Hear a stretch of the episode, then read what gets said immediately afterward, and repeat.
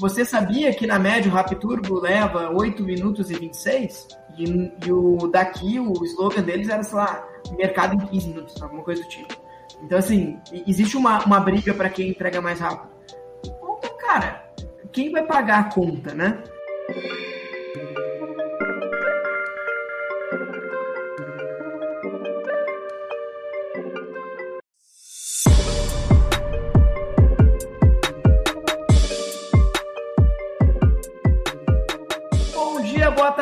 Noite. Está no ar o primeiro Ministério Cast de 2022. Eu sou Felipe Scarense, apaixonado por inovação e maratonista.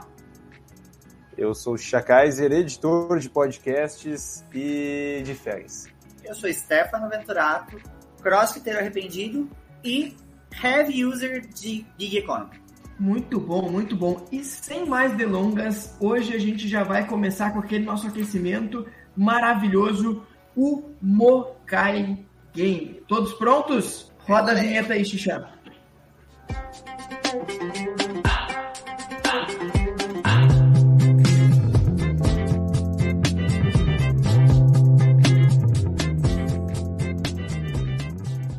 O Mokai Game que está repaginado, está de cara nova para 2022.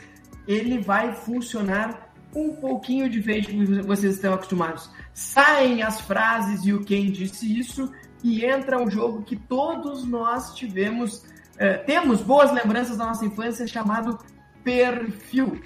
Então agora a gente vai ter que descobrir que coisa, que pessoa, que ano é aquele baseado em algumas dicas e o Mokai Game ele passa a ser uma disputa interna entre os três hosts do Ministério Cast. Hoje eu vou trazer a carta e Xixa Kaiser e Stefano Venturato vão tentar descobrir que carta é essa que eu estou trazendo, baseado nas dicas que eles vão me pedindo. Então eles vão escolher um número de 1 a 20 e esse número vai ser a dica que eu vou passar para eles. Quem acertar primeiro leva o número de pontos referente ao número de dicas que sobraram, das 20 dicas que sobraram, e eu fico com aquelas dicas que eles precisaram até acertar qual era a carta que eu tirei. Isso vai ser uma coisa de ano inteiro, uma corrida de ano inteiro, em que a gente vai ter um grande vencedor e eu espero de coração que seja eu. Prontos? Pronto, como eu não fui Estamos uma criança capitão. que jogava muito perfil, eu, eu sinto que eu vou aprender, vou entender um pouco sobre isso durante esse ano, mas eu confio que, que eu vou ganhar essa. A gente está na primeira quinzena de janeiro e já começaram as desculpas.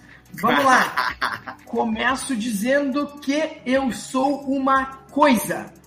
Xixa, qual é a dica que tu vai querer? É de 1 a 20, De 1 a 20. é 7. Posso ser de vento.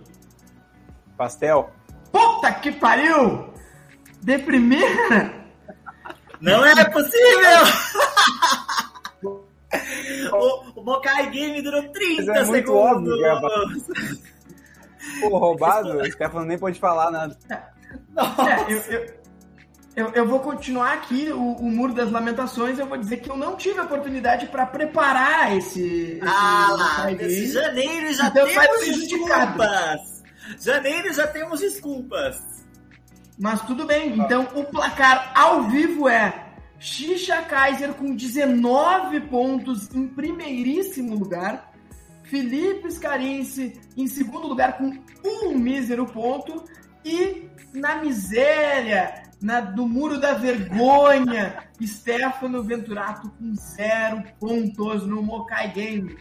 É isso, Stefano. É assim que a gente Pô, começa o ano. É, é, Fazer um- eu um acho comentário. é incrível. É incrível. Eu não tive a oportunidade de jogar, o jogo acabou e eu tô zerado.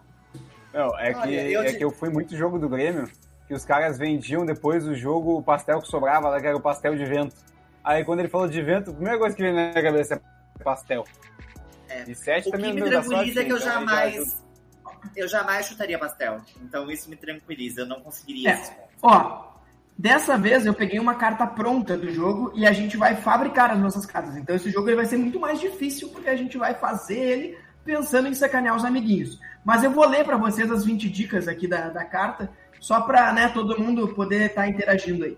Então, era uma coisa chamada pastel, e as dicas eram: posso ser folhado, sou um alimento muito comum em feiras populares do Brasil, posso substituir refeições.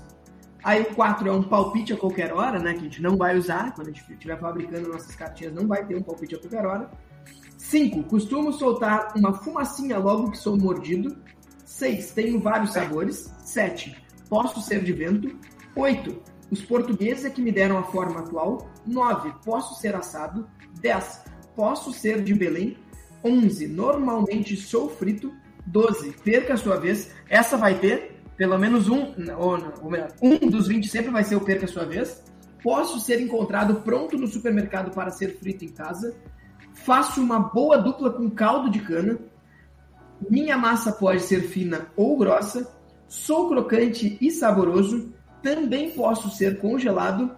Avance três espaços, mais uma que não vai ter, né? Tenho muitas calorias e não sou recomendado para pessoas com colesterol alto. Então essas eram as dicas.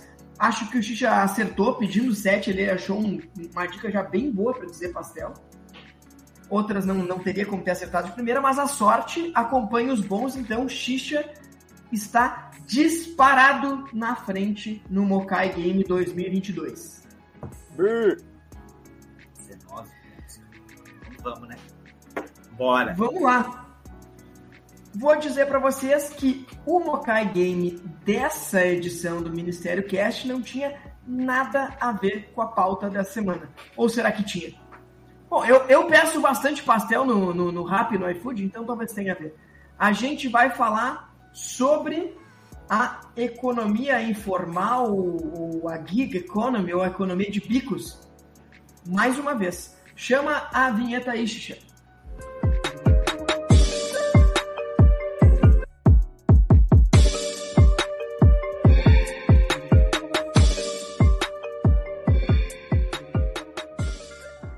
Bom, e para começar, para a gente aquecer aí para a pauta da semana, eu vou começar contando uma história para vocês que, em uma primeira vista, parece não ter nada a ver com o assunto, mas a gente vai ver que tem. Vou contar para vocês a história do Concorde. Concorde, para quem não lembra, era um avião supersônico que voou aí na começou a voar na década de 70 e foi até 2003 o último voo que o Concorde fez. Era um avião que ele fazia Nova York e Londres em três horas. Para efeito de comparação, hoje uma, uma viagem em Nova York e Londres ela dura mais ou menos 7 a 8 horas e o Concorde fazia em 3 horas. Ele voava duas vezes mais rápido que a velocidade do som. Então era realmente muito, muito rápido que ele voava, mas ele num primeiro momento parecia ser uma grande revolução. Voou aí por, cara, quase 30 anos, né? Mas ele se se mostrou um verdadeiro fracasso comercial.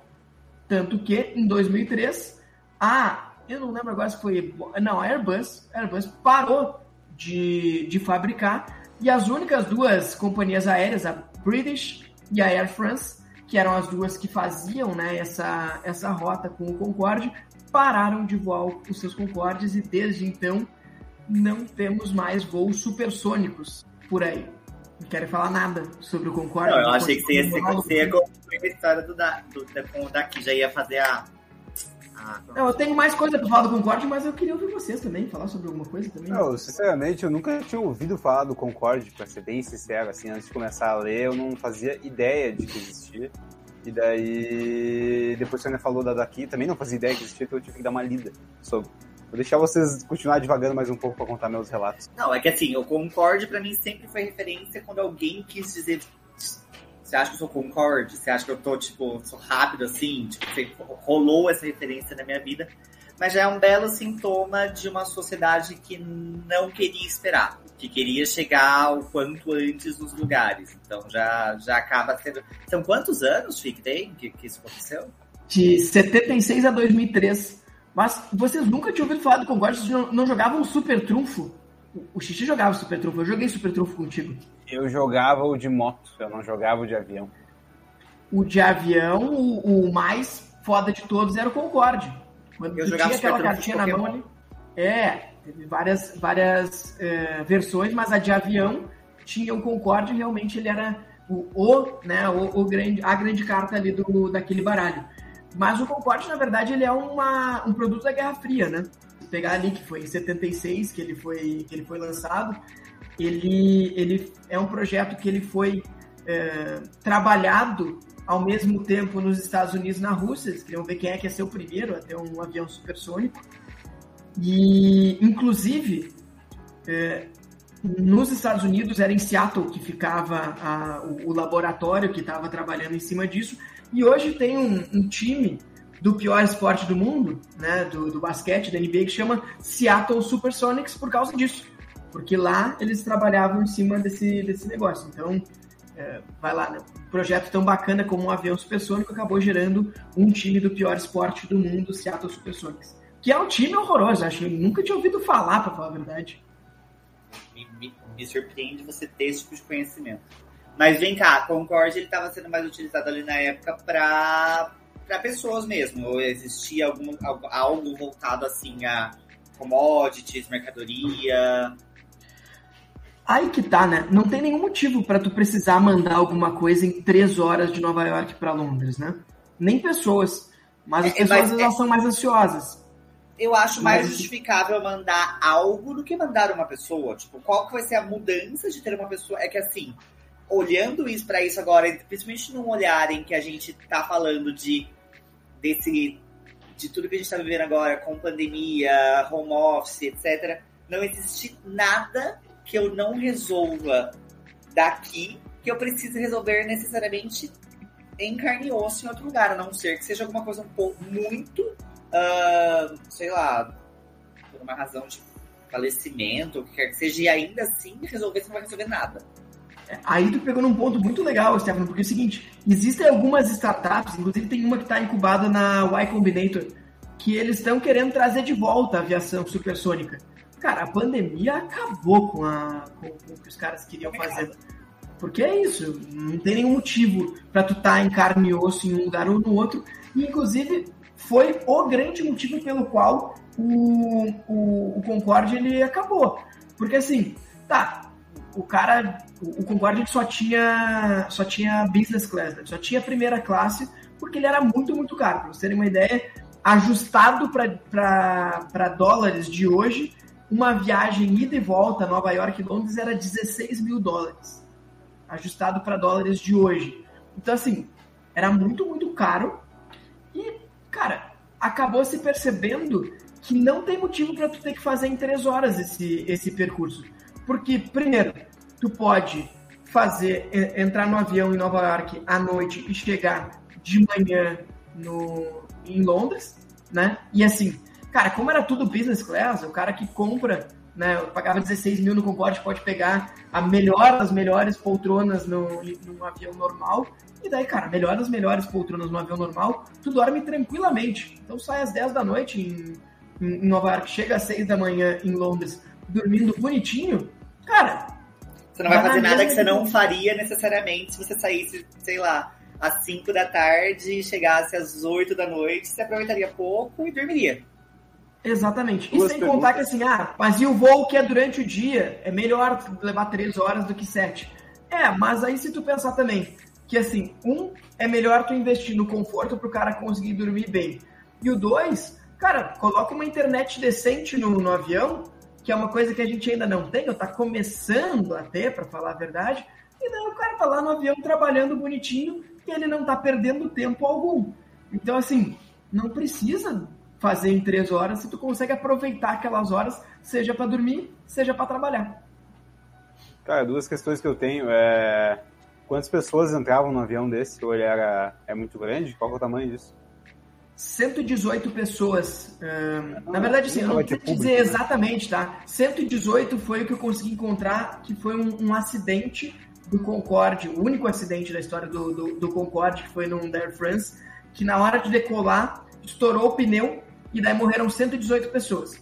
Então vamos imaginar que seja mais ou menos isso, tá? 120, 150 pessoas, talvez ele não tivesse tão uh, eh, 100% cheio. E a outra pergunta era se era seguro, porque se ele anda tão rápido e é um negócio tão mais rápido e também falou que acabou em 2003, então era mais uhum. antigo, né, do que agora, então não sei.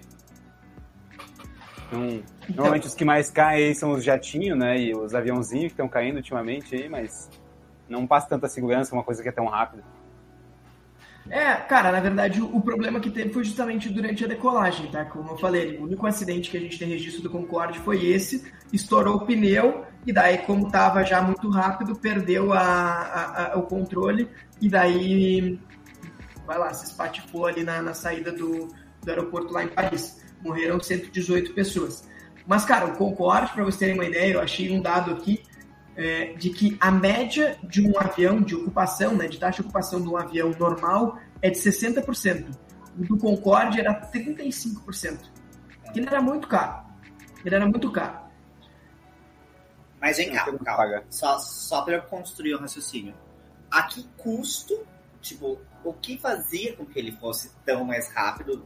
Alguma tecnologia envolvida aí ou algo do gênero? E por que que Tá, só concordo utilizou isso. Porque se existe uma maneira de chegar mais rápido, porque então todos não utilizam isso mais rápido? Porque se ele era tão mais caro assim, era porque ele ia mais rápido, envolvia, tinha um custo para o voo acontecer de uma maneira maior, enfim. Tinha, tá? O, ele era mais, mais caro sim. Comparando com combustível, ele era sete vezes mais caro. Tá? do, que o, do que o normal. O que faria ele ainda assim ser uh, rentável, tá? Eu, eu vi um, uma estatística que dizia que, e daí vai lá, isso pode estar tá defasado, tá? Mas a ordem de magnitude ela segue igual. Que um passageiro é, para ir de Nova York para Londres, ele custa, ou custava na época do, do, do artigo que eu encontrei, ele custava para a companhia aérea algo em torno de 80, 90 dólares. Esse era o custo dele em combustível. No Concorde era 300 e 360, 380, vai lá, 400. É. Vamos botar, é, vamos botar 400. E daí ficou ruim a matemática, porque eu tinha falado 7, né? Daí eu botei 80 e 400, mas eu tô arredondando, tá bom? 80 e 400 não ia dar 7 vezes mais, ia dar, na verdade, 5 vezes mais, né? Uh, mas vai lá, custava 3, uh, 400 dólares, eles vendiam por 12 mil, 12 mil e alguma coisa. Então, assim, ele era rentável Tá? Não, isso não era, não era o problema dele, não é que ele não era rentável. O ponto é, e daí pegando o que tu perguntou, Stefano, por que, que não se usa essa tecnologia é, para os aviões de hoje em dia? Porque, pasme, os aviões de hoje em dia já não andam na velocidade máxima.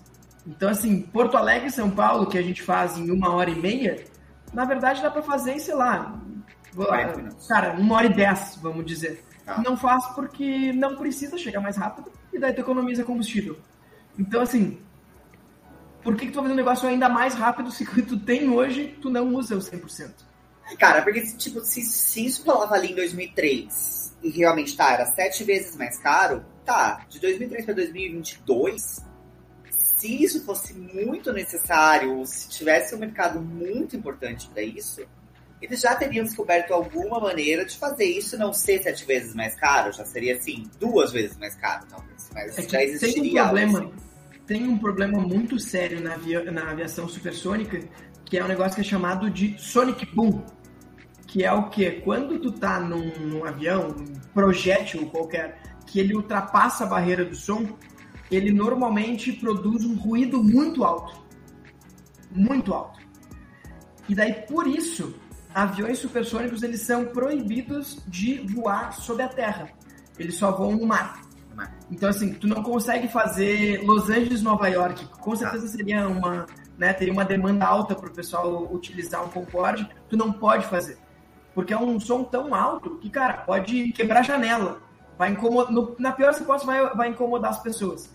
Então, assim, precisa resolver esse problema antes. Então vai lá, é mais caro, não tem por que ser tão rápido e ainda incomoda quem está embaixo. É muito difícil.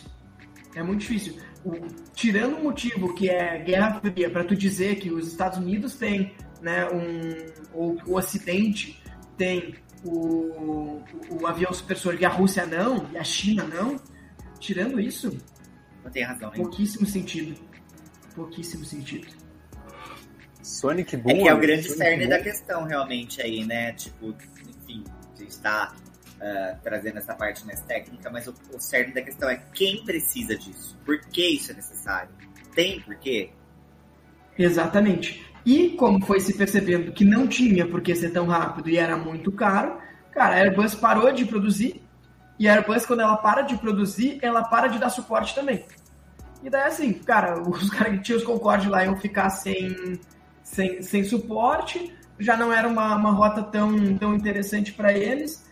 É, tem uma estatística que mostrava, daí eu não, não, não anotei aqui, mas que mostrava o, o, número de assentos de primeira classe que voava Nova York e Londres e o quanto que aumentava isso com o Concorde, assim, era algo como um terço dos, dos assentos de primeira classe que voavam nessa época eram só do Concorde. Então, assim, aumentava muito a, a, é, a oferta né, de, de, de assentos de primeira classe. Então, assim, não faz sentido. Não faz sentido. Xixi, falar alguma coisa? Não, cara, meu comentário breve era que Sonic Boom acho que era um golpe do, do cara no Street Fighter. Eu achei que era do Sonic mesmo. Do, do... Não, não, era acho que do Guile, que é o cara que tem o faz Johnny Bravo lá. É, mas o próprio Sonic é, é, daí que é daí que surge, entendeu? Em algum momento, ali, não sei em que ano que, que criaram o Sonic, mas se falava tanto de coisas supersônicas, não sei o que, e o Sonic ele é muito rápido, né? Sim. Então, tipo, essa é, é, é, também, assim como o Seattle Supersonics, pelo menos o Sonic, que é um jogo legal, nasceu daí também. Não só um time ruim do pior esporte do mundo. Mas a gente contou toda essa história para traçar um paralelo com o que está acontecendo hoje. Porque vai lá, lá na década, né, metade final da, da, década de 70, tinha essa corrida armamentista, né, tinha a Guerra Fria entre Estados Unidos e Rússia, e eles queriam ser o mais rápido, o maior, o melhor, não sei o quê, e criaram esse negócio que era tão rápido que não fazia nem sentido. Ele acabava sendo caro e era tão rápido que é, não valia a pena, porque não precisava ser tão rápido. E o paralelo que a gente quer traçar aqui é justamente com entregas. A gente está chegando num ponto que está tão rápido que não tem mais nem sentido não tem mais nem sentido. E daí a gente pode trazer vários exemplos, vários exemplos. E eu vou dizer para vocês o primeiro exemplo que, que para mim é, é, é, bem interessante. A Amazon está abandonando a estratégia deles de, de entrega em dois dias para competir desse jeito. A Amazon tem várias coisas que eles estão entregando já em um dia, dependendo em qual cidade nos Estados Unidos ou em grandes centros urbanos, às vezes é seis horas, duas horas eles estão fazendo entrega. Essa estratégia de entrega em dois dias da, da Amazon, ela foi feita pensando na logística aérea que eles conseguiam fazer. Então, eles não precisavam fazer um avião, né? Como é que funciona a logística aérea da Amazon de forma muito, muito simplificada. Eles têm é, centros de distribuição pelo país inteiro, mas tu vai ter, sei lá, um, um centro de distribuição na costa oeste que tem muitas coisas e lá na costa leste tu vai receber tudo vai para um aeroporto só na Flórida e depois esses aviões eles, eles é, distribuem pela costa leste. Por que, que eles faziam em dois dias? Porque eles não precisavam fazer esse avião sair tão cedo da costa oeste para chegar lá para os aviões ficarem esperando. Então o avião sai da costa oeste, chega na Flórida, no outro dia sai de avião para os outros lugares e daí faz a entrega. Então era por isso que era em dois dias. E eles começaram a abandonar isso, isso gera, uns, gera custos enormes para eles, porque mais avião, o avião ficar parado em solo, para fazer isso em um dia, em seis horas e assim por diante. A Amazon está abandonando isso por quê? Porque começaram a aparecer outros players que estavam entregando mais rápido e daí passa a ser um diferencial tu também entregar mais rápido. E daí chega no extremo do extremo, que é, ah, vai lá, as entregas de que chama de última milha, né? A gente fazendo, a gente tendo essas entregas sendo feitas lá, oito minutos por aplicativos como o Rap, né? Dentro do Rap Turbo, é, o Daqui, que tá bombando aí em São Paulo, Rio e etc. Cara, às vezes é tão rápido que não faz sentido. Tem coisa que é legal, eu, e daí eu vou falar para vocês, eu tava na semana passada, numa, numa janta na casa dos meus pais, acabou o refrigerante e daí disse, ah, tá bom, queria tomar um refrigerante, não tem, o que, que a gente faria normalmente? Eu diria, tá, não tem, não toma mais, tomo água, tomo suco. Não, pedi um Rapturbo, em oito minutos estava na porta da minha casa, gelado. Então, assim, de vez em quando tem sentido, mas a gente tem que pagar caro por isso, mas para a maioria das coisas, não. Não preciso pedir um pão e esse pão chegar em oito, em oito minutos. É que a questão aí é que o consumidor premia isso, né? Porque a gente estava acostumado com, sei lá, pizza demorando, sei lá, uma hora e meia para chegar. Aí de repente eu descubro uma, algum lugar ou algum aplicativo que entrega em 40 minutos. Cara, eu vou passar a pedir de 40 minutos. Aí daqui a pouco eu descubro que entrega em 20 minutos. Eu vou passar a pedir de 20 minutos. E esse tempo vai se. Ele não é elástico, no caso, né? Ele vai cada vez diminuindo mais. E aí acaba virando uma luta de quem vai fazer mais rápido e quem vai conseguir entregar mais rápido e quem vai conseguir uh, literalmente. Eu pensei na pizza, daqui a pouco ela tá aqui comigo. E alguém tá pagando essa conta. Alguém tá pagando esse. Porque eu, além de tudo, eu quero mais rápido, de preferência pelo mesmo valor ou até mais barato. E alguém vai pagar esse, esse pato em algum momento. O eu, eu já me baseio mais, até comprei agora, eu vi o filme do Pequeno Príncipe de 2015 aqui, eu gostei da raposinha lá, eu fui comprar a raposinha no, no Mercado Livre, e eu não me balizei pelo valor, ó, um Kaiser falando isso, inclusive, mas eu não me baseei pelo valor, eu me, base, me baseei por quanto tempo ela levaria para eu receber ela, que eu queria receber ela logo.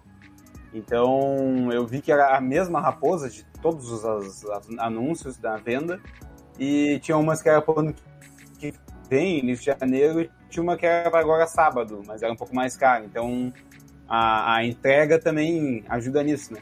E ontem eu fui pedir uma janta aqui, eu e a Laura, e eu também olhamos, tipo, já era 9h30, 15 para as 10 da noite, e normalmente o restaurante leva uma hora, ou 40 minutos, ou uma hora e meia, sei lá, sempre tem um tempo assim. Daí tinha um que era 15 minutos, tá? Então esse aí vai ser o. Vamos direcionar a força para esse aí, a gente escolhe nesse cardápio aí o que a gente quiser comer. Então querendo ou não, tu acaba. Depende muito do momento, do horário, de como que tu quer, ou se tu quer ali o, a cerveja pro happy hour da galera que vai ser lá, daí tu chama para chegar em cima da hora, ou tu vai chamar alguma coisa que tu quer que chegue depois. Então o horário ele, ele te permite também jogar muito assim com o que tu quer fazer. Só que, óbvio, tem momentos que tu precisa que seja urgente, e daí tu vai recorrer a esses que estão dispostos a, a ter esse preço também, né? Tu vai pagar um pouco mais caro normalmente.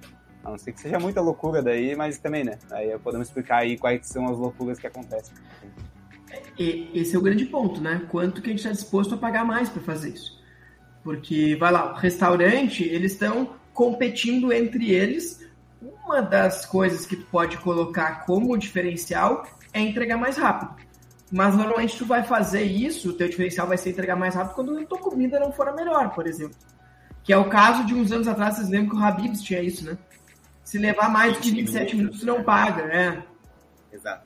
Então, o Habib's Chase tiveram que tirar. Isso, né? Tava matando o motoqueiro. Então, assim, tiveram que tirar esse negócio. Então, assim, e o Habib's não é um negócio que é conhecido por ser né, a comida mais deliciosa do mundo. Cara, vai lá. Pode ser que deu algum dia, sei lá, te atrasou, precisa comer alguma coisa rápida, o Habib's entrega em 20 minutos, pede o Habib's em 20 minutos, tá ali. Beleza. Agora, o que eu vou jantar hoje, que é um tá completamente tranquilo para mim, eu posso pensar com bastante antecedência e posso pedir um negócio que vai levar duas horas, que às vezes vai ser mais barato, mais barato que o Habib's não, mas mais barato que outras opções mais rápidas e vai ser infinitamente mais saboroso. Então, assim, tem outros diferenciais que às vezes são mais importantes do que chegar muito, muito rápido. Né? Não tem problema. Tu Terminou de trabalhar, vai tomar um banho e depois jantar. Cara, tu toma banho vai levar 15 minutos, até depois, né, dar uma descansada, se vestir, não sei o que, 40 minutos. Se chegar em 15, tá no meio do banho. Entendeu? Então, às vezes nem vale a pena ser, ser tão rápido porque é o mínimo de organização que precisa ter, assim como no Concorde. Ah, é melhor eu chegar em 3 horas do que eu chegar em 6? É, quanto que eu tô disposto a pagar? 12 mil dólares, 16 mil dólares ao invés de mil dólares, não, eu fora, eu vou no, no, no voo da noite e vou dormindo. Ou pago 100 dólares e tenho a internet lá do, do avião. É, é o quanto você. O quanto, o quanto isso acaba não, não podendo se tornar uma rotina, e sim algo para momentos muito diferentes. É o que você acabou de escrever. Tipo, cara, um dia que você tá fazendo uma reunião atrás da outra, tá em deslocamento, você precisa comer um Habibs. Você vai comer um Habibs. Agora a questão é, você querer uma comida do Atala em 15 minutos na tua casa. Nem precisa. Nem precisa. Quando vai comer o negócio dele, tu quer saborear, tu quer que chegue com calma, vai preparar a mesa, né? Então, assim, o Habibs vai chegar na caixa, tu vai comer, ah, esfirra na caixa mesmo e vai embora. Então, para que que tu precisa, sabe? Ah, entrega de supermercado em 15 minutos. Cara, como conveniência é legal. Faltou cerveja, chama a cerveja e vem. Agora, a compra da semana? Por quê? Por que, que eu vou precisar do meu sabonete em 8 minutos? Sabe? Eu posso comprar um sabonete e chegar amanhã. Talvez tenha o mais mercado... valor ele me ajudar a fazer a gestão do estoque e eu não precisar nem pensar no sabonete, porque ele chega no dia que, que ele tá para acabar, do que eu lembrar e pedir ele chegar em 8 minutos. E daí é mais barato fazer a gestão do estoque do que entregar em 8 minutos. Em 8 minutos precisa ter um negócio muito, muito perto da, da, daquele local e uma logística muito bem organizada. Cara, imagina o Rappi para entregar em Porto Alegre em, 8 minutos. Um cara da Colômbia inventou uma startup que está entregando em 8 minutos na minha casa em Porto Alegre. Ele precisa ter um espaço que fica no máximo, vai lá, 2 quilômetros, 3 quilômetros da minha casa, para conseguir me entregar. E eu sei onde é, porque aparece ali, eu sei onde é que é, pertinho da onde o Xixa mora. Ali o Xixa deve entregar em 6 minutos. É que o ponto aí, toda essa história, uh, já até pegando aí o eco do Rafi, tudo, todos estes é, aplicativos aí, tudo isso uh, viraram, já, já eram um fenômeno pré-pandemia. Uh, e tipo, como, como eu falei, o consumidor premia essa rapidez, essa funcionalidade, e o investidor premia essa funcionalidade também, porque, cara, no fim das contas, é o que eles estão procurando. É reuso, é, é o aplicativo que ganha aí todo o, o mercado, né? O The Winner Takes It All, e aí, de algum jeito, eles, a, quanto mais rápido, mais mercado você tem, mais reuso você tem, mais utilização você tem.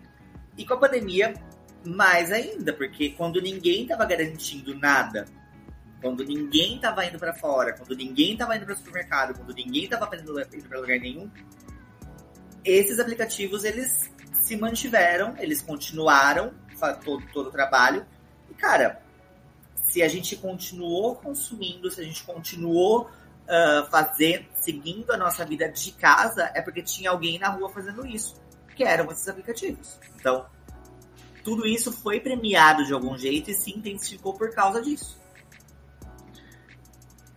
Sim, sim. E, e, cara, e realmente foram alguns dos grandes vencedores aí da, dessa crise que a gente passou e está passando por conta da, da, da pandemia. Né? Era uma coisa que existia uma barreira muito grande para a gente fazer. Né? Hoje tem, cara, muito mais opções de, de, de restaurantes fazendo entrega. Né? A qualidade do serviço ali de entrega de supermercado melhorou muito, eles conseguiram se adaptar e fazer o negócio.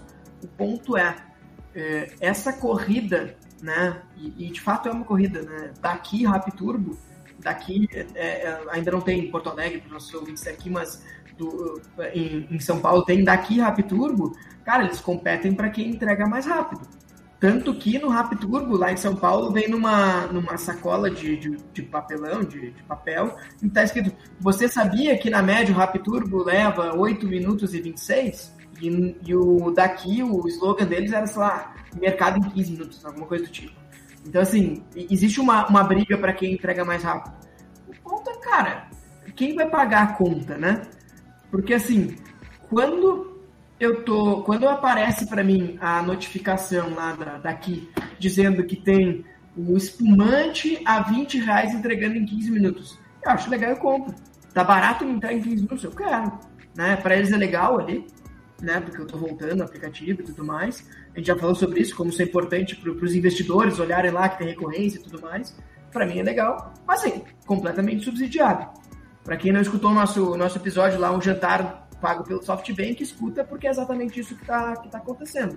Está queimando dinheiro. O espumante custa mais do que 20 reais. E talvez custe mais que 20 reais até para o motoboy até lá em casa e, e, entregar, sabe? O ponto é, se esse mesmo espumante, né, ele ao invés de 20 reais, ele tivesse custando 200 e fosse 100 reais para eu esperar duas horas ou para me entregar no outro dia, cara, normalmente eu vou poder esperar Vez que outra, eu vou dizer, tá, tudo bem, tô numa festa aqui com, né, tô recebendo gente em casa, acabou, eu vou comprar, eles mandam inclusive gelado. Beleza, vou pagar um prêmio por isso. Mas não é sempre. Né? Não, não tem como a proposição de valor ser tu sempre vai fazer o supermercado e ele vai chegar sempre em 15 minutos. Não tem porquê. Porque é caro e a gente não quer pagar por isso.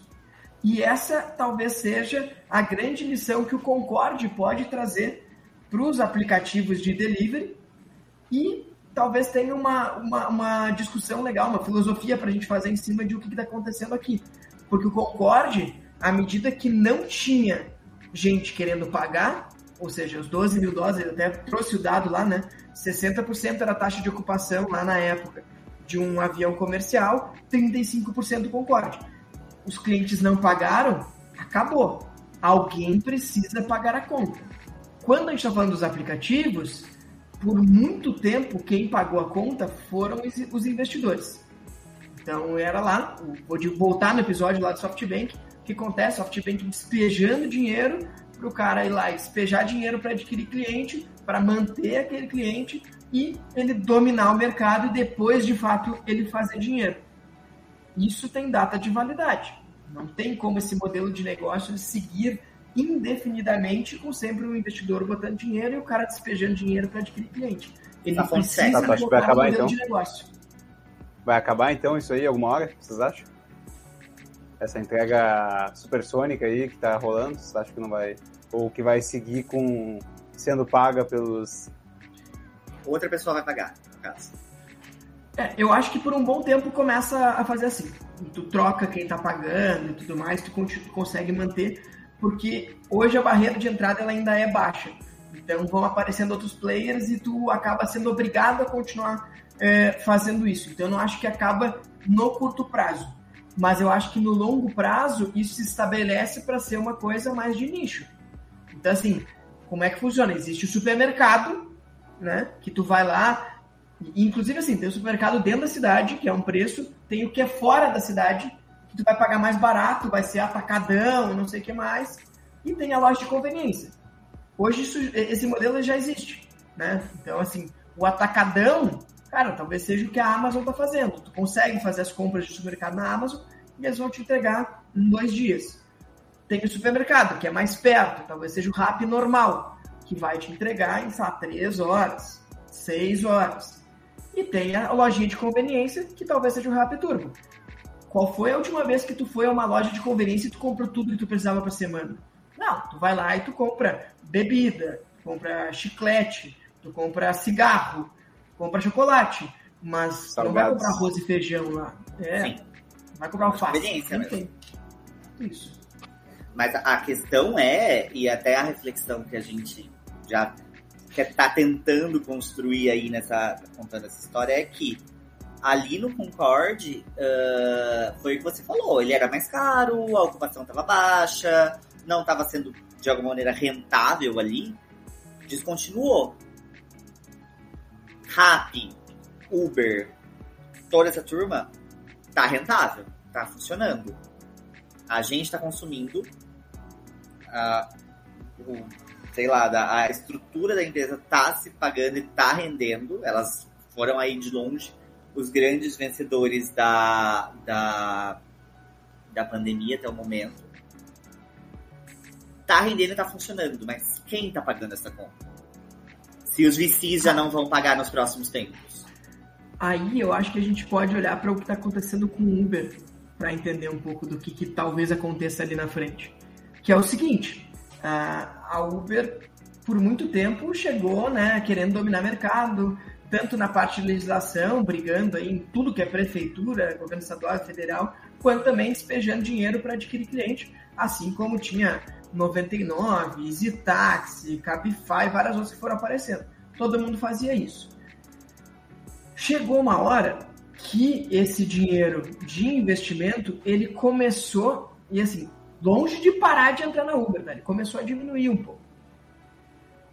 E, ao mesmo tempo, tem uma pressão do outro lado, ou seja, está entrando menos dinheiro de investidor numa ponta. Ou seja, se tem menos dinheiro e esse negócio ainda não é rentável, o normal é o quê? Que o nível de serviço ele caia. né? Ou que tu atenda menos gente. E o que, que aconteceu foi, a gente tem consumidores muito, mas muito exigentes. Né? Já acontece história milhares de vezes aqui, mas hoje a gente chama, ou melhor, meses atrás a gente chamava um Uber e ele chegava em três minutos, e a gente estava achando ótimo, mas há uns anos atrás a gente chamava um táxi que a gente ligava e esperava 20 minutos para talvez o táxi chegar. O que está acontecendo hoje, ótica do cliente, né? O que está acontecendo hoje, ótica do cliente? Tu chama o Uber e está levando 9 minutos. E tu odeia isso. 9 minutos? Eu vou cancelar e pedir outro. Você saiu de 90 minutos de espera para 3 e tá reclamando dos 9. Exatamente, mas a gente está acostumado com isso. E o que está acontecendo? Lá no Concorde, o consumidor não quis pagar a conta e o negócio acabou. No Uber é bem parecido, porque se subir muito a conta, vai para outro aplicativo. Não tem muito, muita elasticidade ali para tu subir o preço. Não tem. Tem algum nicho de cliente que sim está disposto a, pagar, a fazer isso. E se vocês forem ver, o Uber Black hoje ele está muito melhor do que o Uber X em comparação à diferença que era um tempo atrás. Então, quem está disposto a pagar, está pagando e está usando o serviço bom. O ponto é, tem muitas pessoas nessa, nessa, nessa equação. E uma das coisas que aconteceu foi, ao mesmo tempo que a gente não está disposto, como consumidor, a pagar mais, nem a esperar mais, e que não tem muito mais dinheiro de investidor entrando, existe uma pressão para que a Uber ela comece a ser mais geradora uh, de resultado, subiu o preço da gasolina, os carros, né, por uma questão de crise global de logística, não tem mais carro, o carro está mais caro. E se o carro está mais caro, o aluguel de carro está mais caro também. Então, os motoristas de Uber também está mais difícil para eles fazerem isso. Então, assim, para os caras, né, para os motoristas de Uber, né, os motoristas parceiros, cara, tá mais caro, estão gastando mais e estão ganhando a mesma coisa. O que aconteceu? Começou a faltar motorista. Por isso que, ao invés de 3 minutos, está tá demorando 9. Tem muito menos motorista na rua muito menos. Porque o cara disse, tá, tu tá deixando essa conta para mim, eu não vou pagar. Tô pra fora. Mim, pensando. Exatamente. Então, assim, hoje tem gente, né, que lá atrás tinha aquela coisa bonita que a Uber falava de, ah, o cara ficou desempregado, tem uma oportunidade aqui como motorista parceiro. Tem gente que está preferindo seguir desempregado do que ser motorista parceiro, porque a conta simplesmente não fecha. Então, eles ficaram, né? O, o, os motoristas parceiros ficaram espremidos no meio desse negócio, como talvez o elo mais fraco da, da, da corrente. Alguns saíram, e, cara, os que ficaram nem tão, tão mal assim. Eu andei conversando com alguns motoristas de Uber, eles não estão achando ruim agora. Mas explodiu ali. E daí, que explodiu ali, faltou, faltou motorista e piorou um pouco a, a qualidade do serviço. Aí o sistema ali, tá, vou usar o Uber de exemplo, mas isso aí serve para iFood, isso aí serve, deve servir para Rappi, é iFood e Uber eu acho que eu, eu conheço, entendi um pouco mais. Mas o sistema também te obriga a fazer um certo volume de entregas ou fazer um certo volume de viagens, senão você também não ganha de algum jeito. Tipo, vamos lá, tô em Campinas. Campinas é uma cidade grande, mas não é uma cidade que é tão grande quanto São Paulo dependendo do lugar que o Uber tiver, ele não vai conseguir uma viagem logo depois de me deixar. Então, o tempo que ele vai ficar rodando ali, tipo, procurando uma viagem, também é coisa que está sendo do bolso dele. Então, não é simplesmente o que você gasta com a viagem, o que você gasta com a entrega. Também tem uma certa parte ali de você ser o seu próprio chefe, dessa ilusão aí do, dos parceiros aí, do que eles também se chamam de parceiros, jamais podem chamar chamar legislativamente de funcionários né, do, do, do da Geek, uh, mas que sai do teu bolso de algum jeito também, né? Então, isso aí acaba sendo um problema. Eu tenho um relato para contar de um quando eu era jovem e eu fazia peças 15, 16, 17 anos ainda. E daí uh, tinha que ligar, né? Eu, eu ia fazer alguma. Sabe, tá na casa de um amigo meu, Daí, sei lá, o cara tava comendo churrasco, eu já dava umas tenteadas naqueles radiotáxis, dizendo, bah, ó, né, tem, tem táxi aí, como é que tamo? Tipo, da, marcar daqui a meia hora, uma hora. Eu já ia tendo, tentando agendar com os caras para pelo menos conseguir um para que me levasse. E tu sempre pegava uns caras muito louco no táxi e que também, sei lá, quando eu tinha 15 anos era sempre dinheiro, né? Só pagava a galera em dinheiro. Então eles nunca aceitavam o troco de volta, tu dava 15 pila, é, foi teus 15 pila. Ah, pega aí, foda-se. Mas era sempre assim, e aquela época eu pagava, sei lá, uns trechos em Novo Hamburgo, assim, muito curto, eu pagava 20 reais, 15 reais, que hoje, se eu pagar isso aí, eu vou quase de Porto Alegre para Novo Hamburgo, do, do, do, jeito que tava, assim. óbvio que não, Novo Hamburgo é muito longe, mas tem um, uns trechos que tu faz que dá 5 reais, 6 reais, que não faz nenhum sentido não faz nenhum sentido. A gasolina não tem o tempo do cara, não consigo, não consigo entender como é que se paga isso. Porque naquela época, quando eu tinha 15 anos, eu pagava 20 e agora eu tava pagando 5. Beleza que é outros tempos, era outra dinâmica, era outra, outro jeito que funcionava tudo. Mas mesmo assim, toda vez que eu entro no Uber, eu olho pro cara e penso, cara, como é que esse cara tá fazendo um cálculo para estar tá trabalhando aqui para entender se isso aqui realmente é rentável para ele? Ou ele tá tão desesperado assim, porque na minha cabeça nunca, nunca faz sentido a, o risco de segurança de estar na rua, o, o tudo assim, a, a, dinâmica inteira dela para mim nunca fecha. Eu sempre fico olhando pro cara e fico perguntando assim pra ver como é que ele tá. E normalmente são pessoas que entraram um mês, dois meses, três meses. Nunca um cara que pega assim que tá muito tempo na, na aventura e na profissão e na felicidade de ser um motorista de Uber. Cara, tem um dado do McKinsey que eu vi, tá bem desatualizado, ele deve tá, ser bem diferente, mas eles, eles fizeram aí um estudo uh, com trabalhadores da, da Gay Economy, que em 2016, na Europa e nos Estados Unidos, a proporção era 70-30. 70%, 70 estavam na, assim, trabalhando com na economia informal dessa forma por opção, porque por todas as razões aí de sou meu próprio chefe, tenho meu próprio horário, quero fazer uma renda extra, etc, etc, e 30 eram por necessidade. A proporção naquela época era essa. Deve ter mudado já nos últimos tempos, mas a proporção era essa naquela época. É, o ponto é esse, né? O... A gente tem pressão de dois lados, do consumidor e do investidor, e quem está no meio ali é a empresa e são os parceiros. E, cara, tá estourando, claramente está estourando os parceiros. Claramente. Porque daí também a gente tem que pensar que a gente está vivendo uma crise econômica, tem muita gente desempregada e o cara não tem o que fazer. E daí eu contei para vocês que umas semanas atrás eu estava em São Paulo almoçando e daí quando né, a gente tem esse fenômeno agora que quando está almoçando no restaurante tu fica vendo né, os motoristas entrarem, os motoristas, os parceiros ali de Rappi e iFood entrarem, a menos que o restaurante já tenha feito uma portinha específica para os caras ou tenha uma dark kitchen, mas nesse restaurante especificamente eu conseguia ver eles entrando. E, cara, chegou uma hora que entrou um cara que ele chegou, eu vi ele chegar de bicicleta usando uma tipóia, segurando o braço dele. Então, assim, cara, esse cara aí, se ele fosse o próprio chefe, ele provavelmente se daria férias enquanto tá com, com o braço machucado. Cara, tá estourando nele. Que é o quê? Tá sendo mal pago, certamente tá sendo mal pago, a gente vê eles reclamando o tempo todo. E o cara tá tão sem alternativa que mesmo com o braço machucado, o cara tá indo de bike fazer entrega.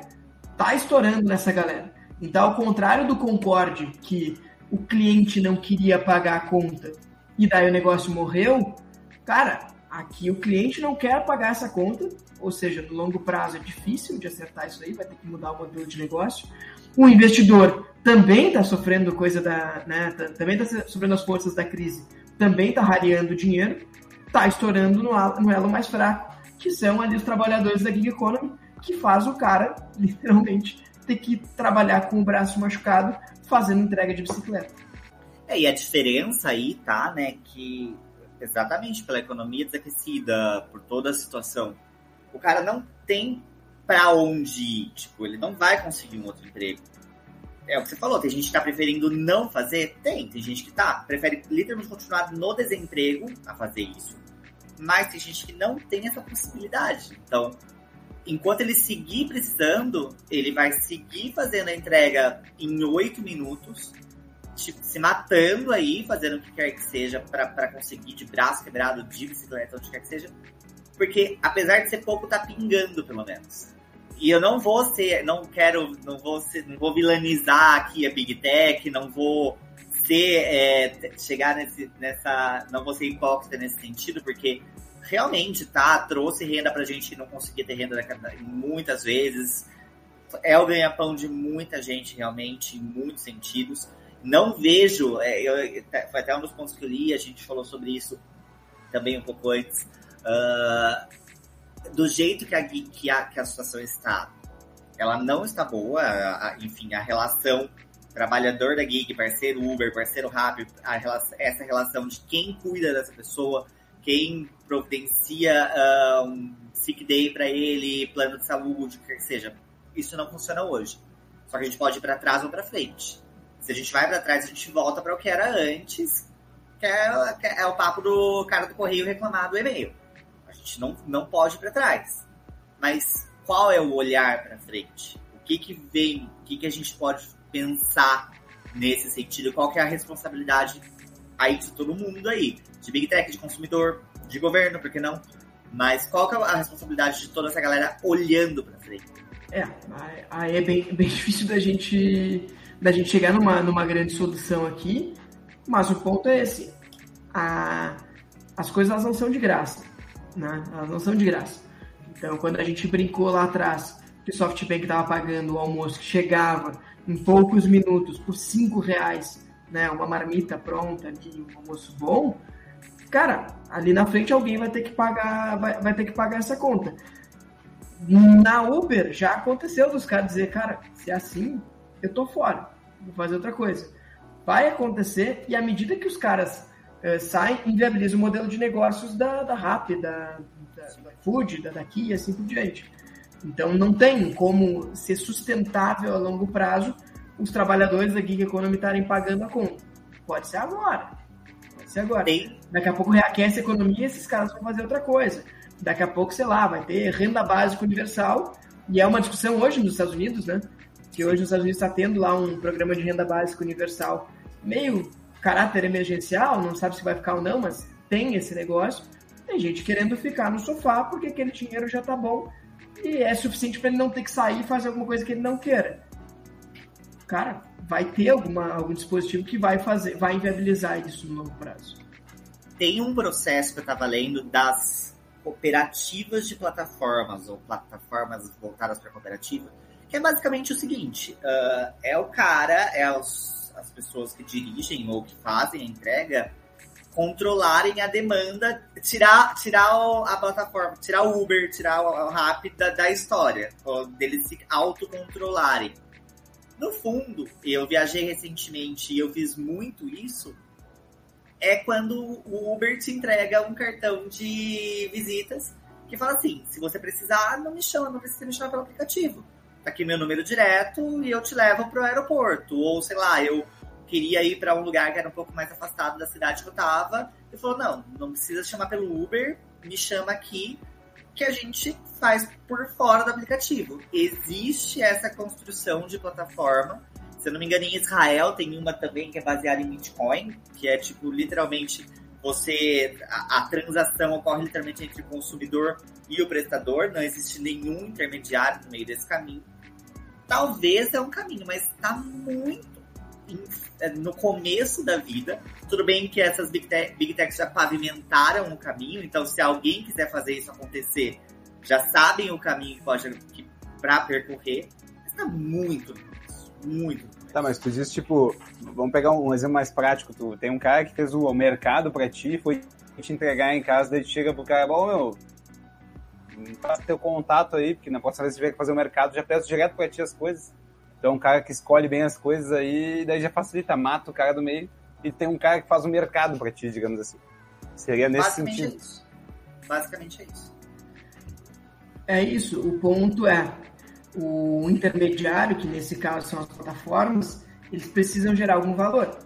Então, assim, o cara que vai fazer o mercado para ti, cara, daqui a pouco, sei lá, na, no Rap não tem isso, na daqui tem. O, o estoque está sincronizado com o que está aparecendo no aplicativo.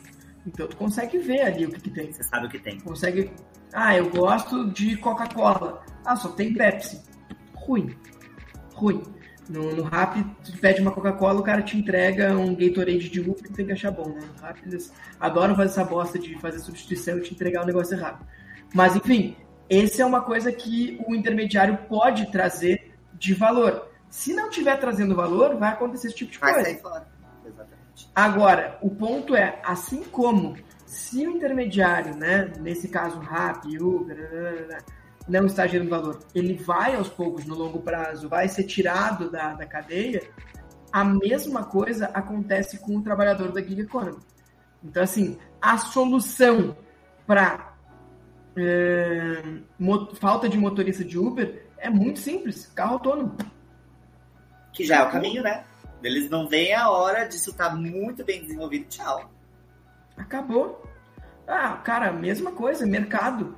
Cara, a hora que tiver um sendo Amazon que tem ainda os trabalhadores, mas ele é muito, muito automatizado.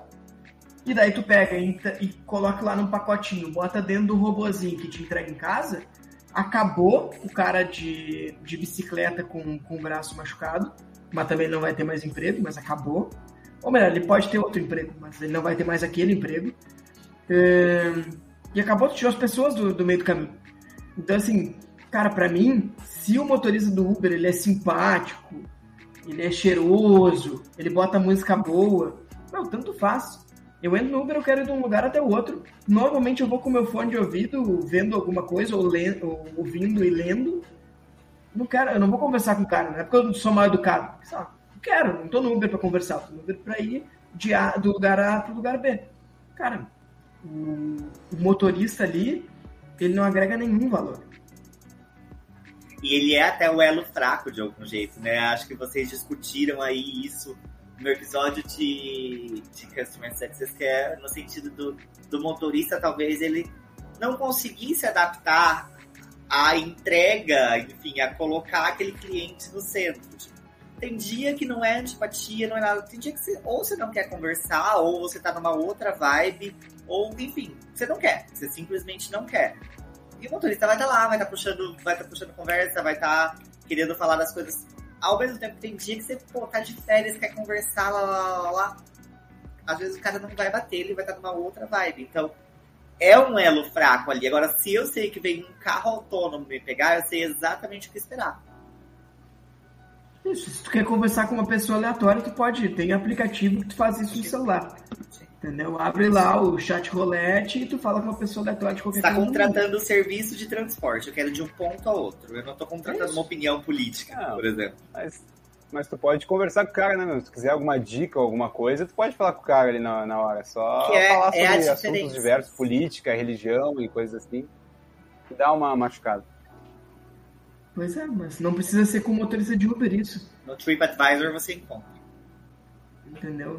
Pode falar com qualquer pessoa. Como vocês são, cara. Você não gosta de socializar com as pessoas.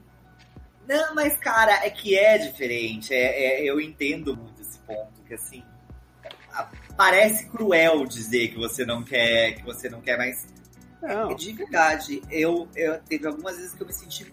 Não foi uma só vez, foi umas boas vezes que eu me senti muito pouco à vontade com opiniões de Ubers que eu peguei cara, você balança a cabeça e concorda, e vai seguindo a vida ali. Porque você também tem medo de acontecer alguma coisa pior. Tem dia que você não quer, que você não tá com paciência para ouvir esse tipo de coisa. E assim, estamos falando aqui três homens brancos do alto da nossa, da nossa, é, do nosso privilégio. Mulher sofre muito em Uber, sofre muito em táxi, sofre em qualquer lugar. Tem medo, é medo mesmo de alguma coisa acontecer.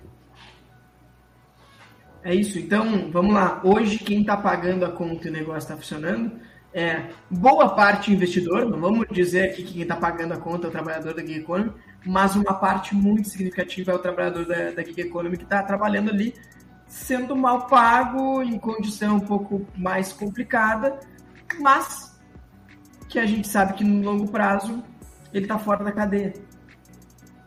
Ele está fora da cadeia porque ele não tem como agregar, agregar valor. Ele é uma commodity. Ele, então, no longo prazo, ele está fora da cadeia. Esse, esse problema sumiu. O problema que surge é onde é que esse cara vai, vai gerar renda. Como ele vai ter, né? Como ele vai ter a renda dele? Vai ser outro emprego? Vai ser renda básica universal? Vai ser roubando e matando? Não sei. Mas alguma coisa ele vai ter que fazer. Hoje, ele está trabalhando de bicicleta com uma tipóia no braço, fazendo entrega de pizza. É, é quando a gente reflete e vê que queda na qualidade ou aumento no tempo de espera do Uber é a ponta do iceberg de um problema que vai ter muitos desdobramentos nos próximos tempos.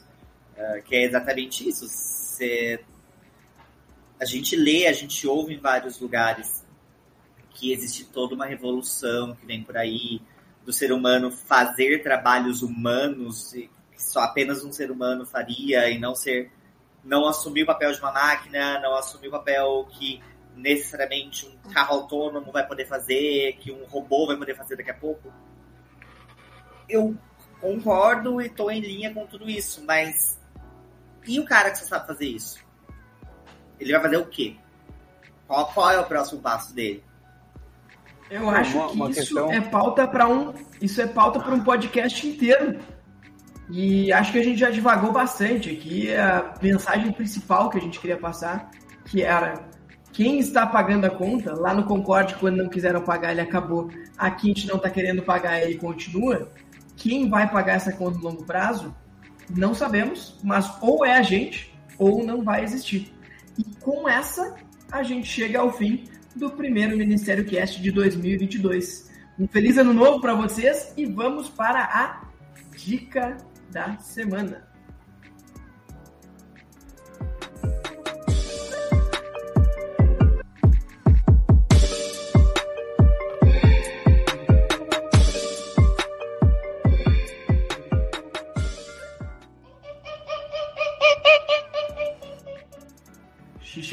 Dica que tu vai trazer para os nossos ouvintes no primeiro Ministério Cast de 2022? Começarei com uma nota de repúdio a Bal, que é uma empresa de vende roupas, e a Laura comprou meu presente de aniversário de, na Black Friday e eles despacharam hoje para entrega. Quer dizer, botaram hoje para ser entregue, no caso, né? Depois de pouquinho menos de um mês conseguiram separar as coisas para mandar. Ela encheu o saco, queria matar todo mundo lá para os caras mandar isso aí. Eles não respondiam e-mail, não tem contato nenhum de nada. Os Instagram, quando tu entra nas fotos deles lá, 3 mil comentários de gente se xingando, uma guerra medieval lá.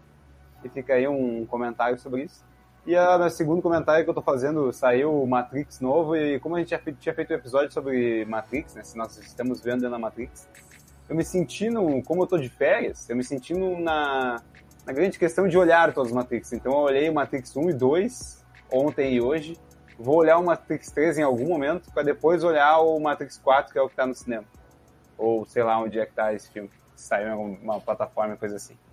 Então, minha dica é assistam todos os filmes quando sai o episódio 12 no final. Olhe os outros 11 antes, para daí ter um pouco melhor de contexto a falha de caráter muito forte minha é não ter assistido Matrix na minha vida. Então, preciso muito. É que vamos, vamos lá, né? Quando saiu Matrix é no ano 2000, tu tinha 8 anos, 9 anos.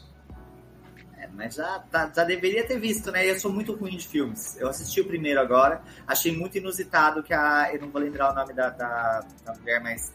A, Trinity. A, a, isso, ela oferece. Não, não é ela, acho é que ela oferece um cookie pro cara, tipo, a, a pessoa que, que oráculo. A, a sabe tudo do negócio. Tipo, é igual quando você entra no site e aceita os cookies pra conseguir navegar. Achei muito, muito interessante. Bom, já emenda na tua dica da semana. Minha dica da semana é que eu me rendi ao Kindle, então adquira um Kindle. Eu era um pouco purista, porque eu gostava do cheiro do livro, gostava de poder rabiscar meu livro, gostava de. Enfim, eu era muito purista com relação a isso. Mas eu adquiri um Kindle depois de muita insistência, um pouco de bullying por parte de pessoas que estão nesse, nesse podcast. E tem sido muito divertido. Simplesmente eu, eu leio o livro no momento que eu bem entendo, eu começo a ler o livro. Para o podcast de hoje, inclusive, eu comecei a ler um livro eu encontrei do nada e já, já conseguiu render. Então, adquiram um Kindle na vida de vocês. É, o Stefano, ele, ele pagava mais caro, ele, ele obrigava o mundo a derrubar árvores, a, a ter um espaço dentro de um, de, um, de um centro de distribuição, a gastar gasolina para levar o livro de um, de um ponto até a porta da casa dele, porque ele gostava de cheiro de livro. Então, se o desvio de caráter era não ter assistido Matrix, o desvio de caráter eu digo que é tu gostar de cheiro de livro. Todos os nossos ouvintes aqui que gostam de cheiro de livro, é desvio de caráter de vocês. Vocês deveriam ter um Kindle. Compra uma essência de livro. Foi exatamente isso que você Exato. disse. Eu disse, compra um óleo essencial aí com cheiro de livro e cheiro, e cheiro o óleo essencial. A minha dica será. É uma dica, eu acho que já repetida, eu acho que todo o primeiro episódio do ano eu falo isso, mas eu digo para vocês que façam as resoluções de ano novo, escrevam as metas, o que, que vocês querem para esse ano e acompanhem. Porque daí no final do ano dá pra gente olhar para trás e ver como tudo deu certo, tudo deu errado, mas a gente tem um guia aí durante o ano para gente dizer, olha, eu queria ter feito isso e eu de fato fiz, para a gente ter um padrão aí de comparação de nós com a gente mesmo, né? Com a gente mesmo. A gente não ficar se comparando aí com os vizinhos. É, eu, já vai ser tarde demais para isso, mas uma dica extra para você fazer em 2022. Astrologicamente, fala-se que é importante você definir as, as metas entre dia 27 e dia 28. Não sei o quanto, talvez, você vai levar isso para sua vida, mas entre 27 e 28 de dezembro, não sei porquê, Xixa. Os astros se alinham, alguma coisa acontece aí que dia, aniversário é dia 28, bicho. Meu aí você já define as metas pro teu novo ano a partir daí. É isso. Então, É isso aí. com essa, encerramos o Ministério Cast dessa semana. Muito obrigado para quem ouviu até aqui. Não deixem de deixar o like, né? Nos dar feedback, comentar, compartilhar, mandar esse episódio para quem tem que ouvir isso. Façam porque nos ajuda. Um grande beijo no coração de vocês. É os guri. Beijo.